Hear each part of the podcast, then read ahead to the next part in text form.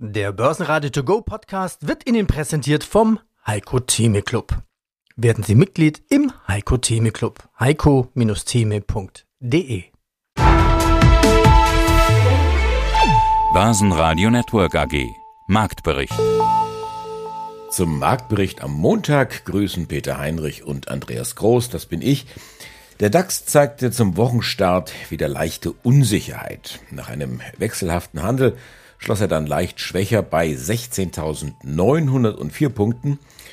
Die Handelsspanne am Montag zwischen 16.880 und 16.972 Punkten.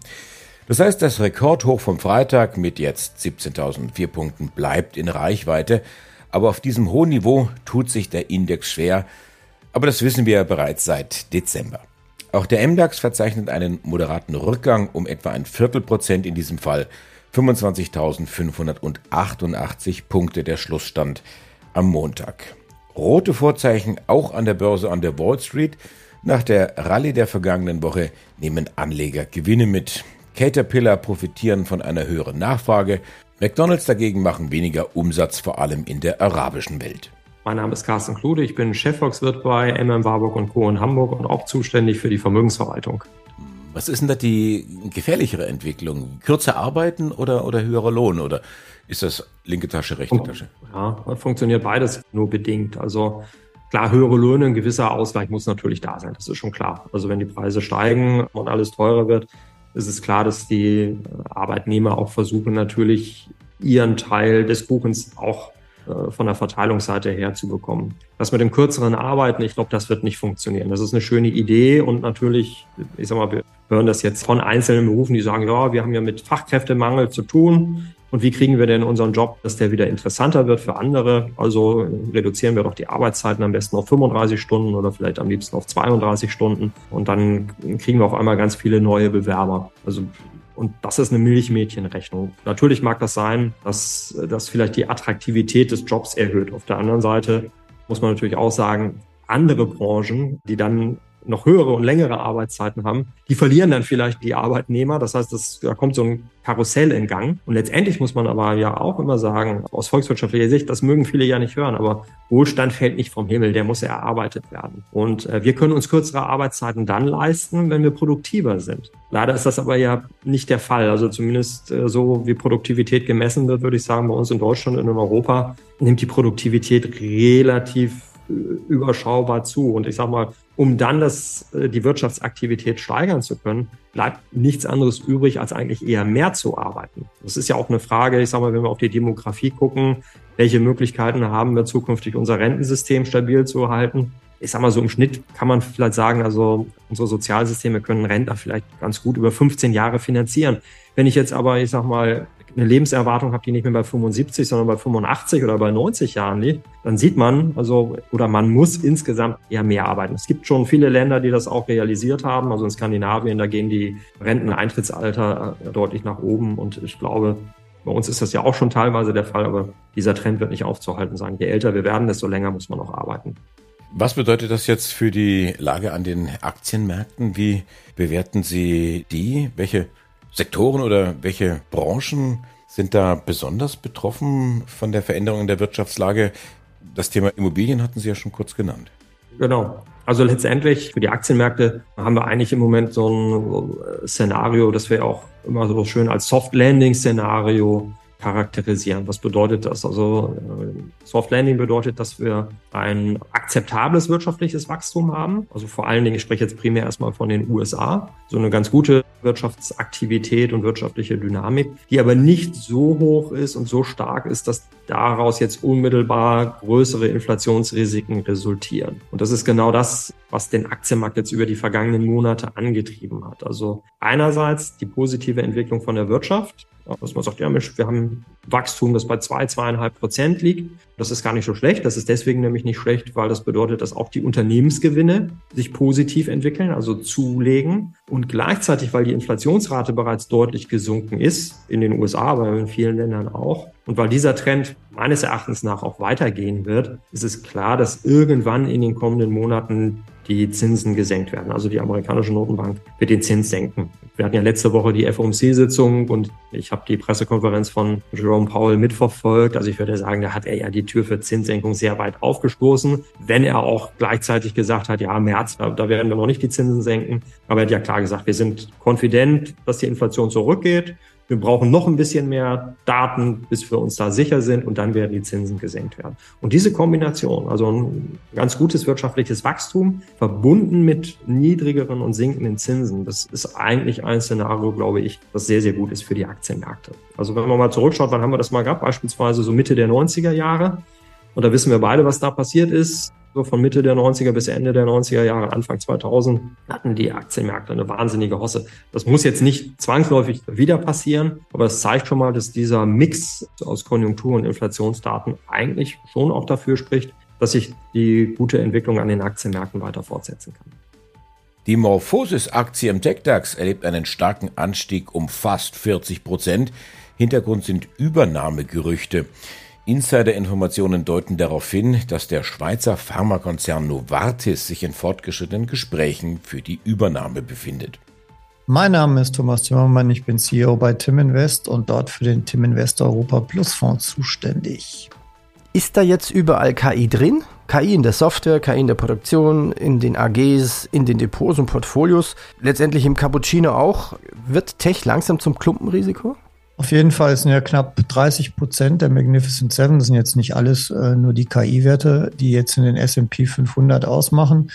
Aber das Cluster Risk von diesen paar wenigen Aktien, das wird, wird immer größer. Das sieht man, wenn man sich einfach mal mit dieser Allzeithochfrage beschäftigt. S&P 500 hat ja ein schönes Allzeithoch gemacht, aber es gibt ja auch den S&P 500 Equal Weight, also alle Aktien gleichgewichtet, auch die Magnificent Seven. Und dort hatten wir ebenfalls Anfang 2022 ein Hoch bei 6.675. Im Moment sind wir aber nur bei 6.414. Wir haben also noch ungefähr 3,9 Prozent dort bis zum Allzeithoch. Diese Zahlen zeigen einfach, dass es ganz wenige Aktien sind, die die Performance des S&P 500, des Dow Jones, des amerikanischen Aktienmarkts zurzeit ausmachen. Und diesen Aktien darf natürlich in diesem Jahr dann auch bitte nicht mehr viel passieren. Weil mit dem Gewicht, wenn da irgendwas schief geht, dann wird der breite S&P 500 das auf jeden Fall treffen und dann alle anderen Indizes, die auch stark in den USA investiert sind, wie zum Beispiel der MSCI World Index. Bayersdorf sind an der Spitze des DAX, denn statt der gewohnten 70 Cent gibt es jetzt eine Dividende von sogar einem Euro. Zusätzlich wird Bayersdorf eigene Aktien zurückkaufen im Umfang von bis zu 500 Millionen Euro. Wer in London U-Bahn fährt, der kennt ja den Spruch. Mind the gap. Ja, und wenn man ins Loch fällt, kann es Schmerzen bedeuten. Genau, mind the gap. Das ist da, ich glaube, das ist so das Credo für den Anleger im Moment ich will nicht, ich will jetzt auch nicht den Crash-Propheten machen, um Gottes Willen. Ich sage nur, wir haben Bewertungsdifferenzen, die sehr groß sind durch ein paar Werte, die wir in den USA haben, die zum Glück boomen. Das ist eine positive, tolle Story und kann auch im Endeffekt zu sehr viel mehr Wirtschaftswachstum auch in der Welt führen, weil es wird sich ja dann auf alles, KI wird sich auf alles übertragen, tut's ja jetzt schon. Aber was die Börse angeht. Ich glaube, die technische Analyse ist jetzt eigentlich ein ganz gutes Mittel. Solange wir irgendwie fünf bis zehn Prozent über den 100 und 200 Tage Linien sind, die Trends noch intakt sind und steigen, ist alles gut. In der Sekunde, wo das nicht mehr der Fall ist, sollte man angesichts der, der, der Risiken, die wir haben, also denjenigen, die ich schon angesprochen habe, auch den geopolitischen Risiken etc., einfach einen Plan B haben und dann auch möglichst schnell reagieren. Denn wir haben auch schon Börsenphasen gehabt in den letzten Jahrzehnten, wo es ein Jahrzehnt gedauert hat, bis die Kurse wieder da waren, wo sie mal waren, als man eingestiegen ist. Und es ist gar nicht so lange her. Wir dürfen nicht denken, nur der Ukraine-Konflikt jetzt eigentlich kein Thema war für die Börse und alles sich wiederholt hat und die Pandemie eigentlich auch nicht, dass wir nicht auch mal wieder in den Bärmarkt reingehen können, so wie China es zurzeit ist, seit zwei Jahren und dass das dann auch mal zwei Jahre wehtun kann. Und das sollte man einfach angesichts der, der Differenzen, die sich zurzeit, dem Gap, was sich zurzeit bildet an den Weltmärkten, sollte man es einfach ein bisschen mehr im Blick haben. Nicht mehr und nicht weniger. Thomas, ich danke dir. Dann, dann fasse ich zusammen und da passt ja die Überschrift von dem Blog perfekt dazu. In der Summe, the trend is your friend, but mind the gap. Genau so ist es, Peter. Vielen Dank. Fliegen wird derzeit zur Glückssache, auch wenn alle Schrauben an den Türen halten sollten.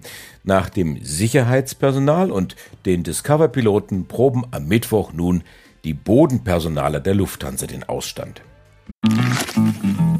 Na, schon die Steuererklärung gemacht? Wir vom Handelsblatt haben in einem Steuerspezial analysiert, worauf das Finanzamt bei der Steuer 2023 genauer guckt. In unserem PDF-Ratgeber finden Sie die wichtigsten 16 Neuerungen. Einstiegstipps für Elster und vier Wege, wie Sie das Maximum herausholen. Sichern Sie sich also jetzt das digitale Handelsblatt vier Wochen für nur ein Euro unter handelsblatt.com slash mehrwissen. Börsenradio Network.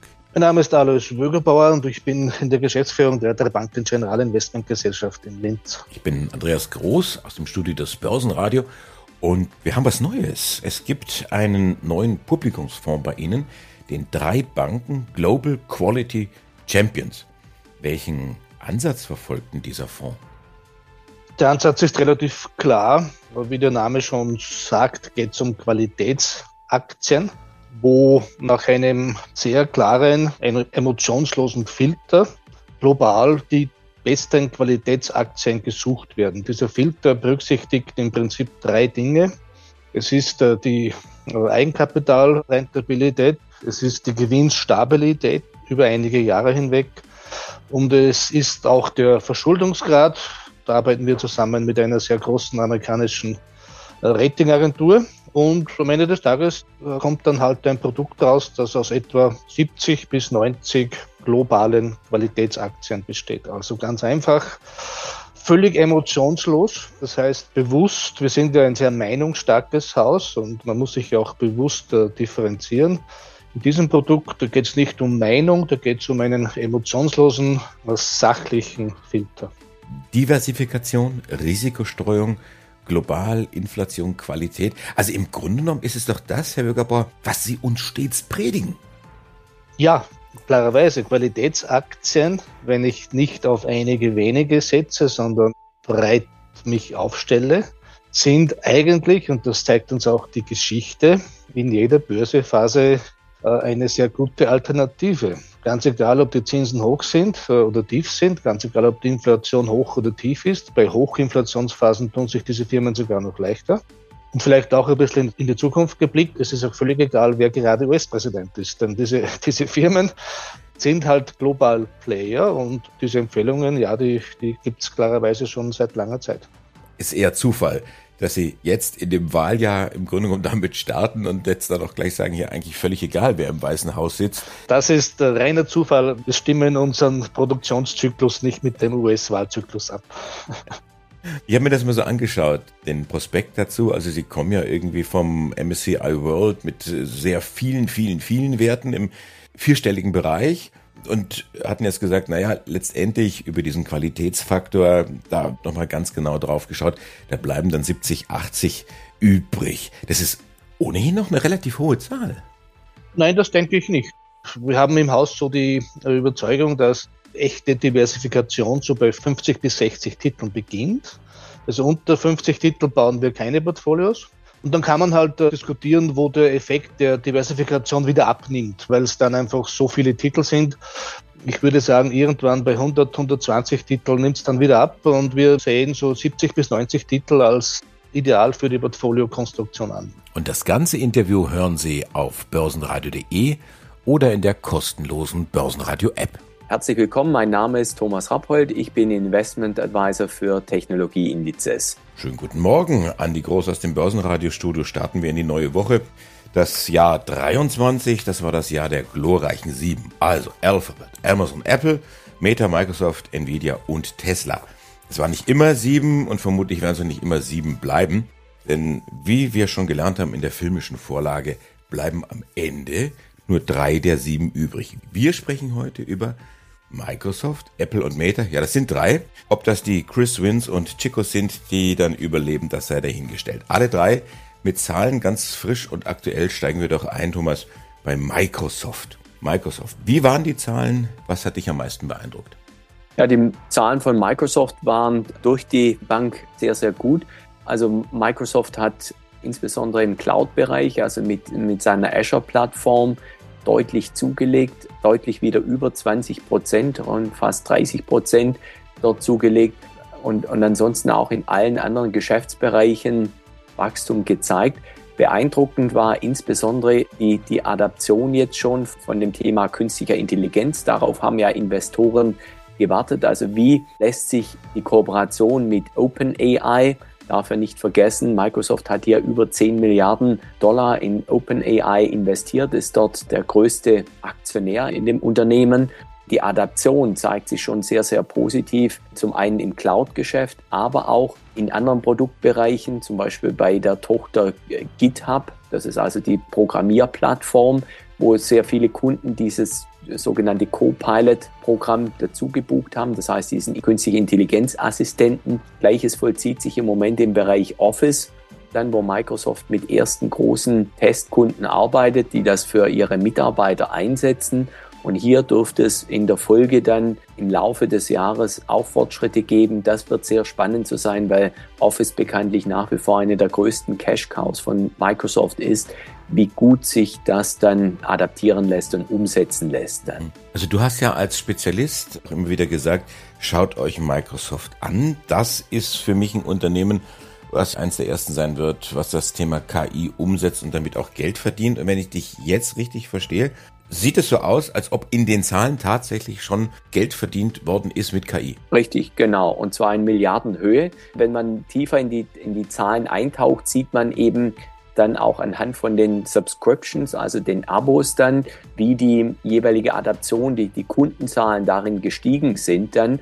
Äh, vielleicht spannend auch, jetzt sind es gerade zehn Jahre her, das hat ja Nadella, also der CEO von Microsoft, in die Rolle als CEO kam. Davor es gab ja nur zwei CEOs davor, Bill Gates, Unternehmensgründer, dann Steve Barmer, auch quasi sehr früh dabei, Freund von Bill Gates gewesen, das Unternehmen hat damals viel Traktion eigentlich verloren und seit Nadella zurück ist, die letzten zehn Jahre, konnte er sage und schreibe 2,8 Billionen Dollar neuen Shareholder Value dann dazu gewinnen. Und Microsoft ist ja jetzt inzwischen auch das wertvollste Unternehmen. Dan Ives, einer der bekanntesten Analysten, Tech-Analysten an der Wall Street, hat davon gesprochen, dass Nadella eigentlich die größte Transformation einer Tech-Unternehmung überhaupt äh, erreicht hat, die nur vergleichbar ist in etwa mit Steve Jobs, als er zurückkam zu Apple 1997, als Apple kurz vor dem Konkurs stand und dann den Turnaround mit dem iPhone dann durchgeführt hat. Also das zeigt, was Nadella als CEO die letzten zehn Jahre bei Microsoft und mit Microsoft geleistet hat. Zeigt aber auch, dann, dass diese alten IT-Schlachtrösser Apple und Microsoft sich immer wieder neu erfinden und sich wie vor 40 Jahren bei ihren Börsengängen nun wiederum diese Rivalität leisten. Wer ist der innovativste, wer ist der größte und wer ist auch der erfolgreichste an der Börse und bei den Kunden. Ich bin Andreas Groß, die Stimme von Börsenradio. Ich wünsche Ihnen einen schönen Abend. Börsenradio Network AG. Marktbericht.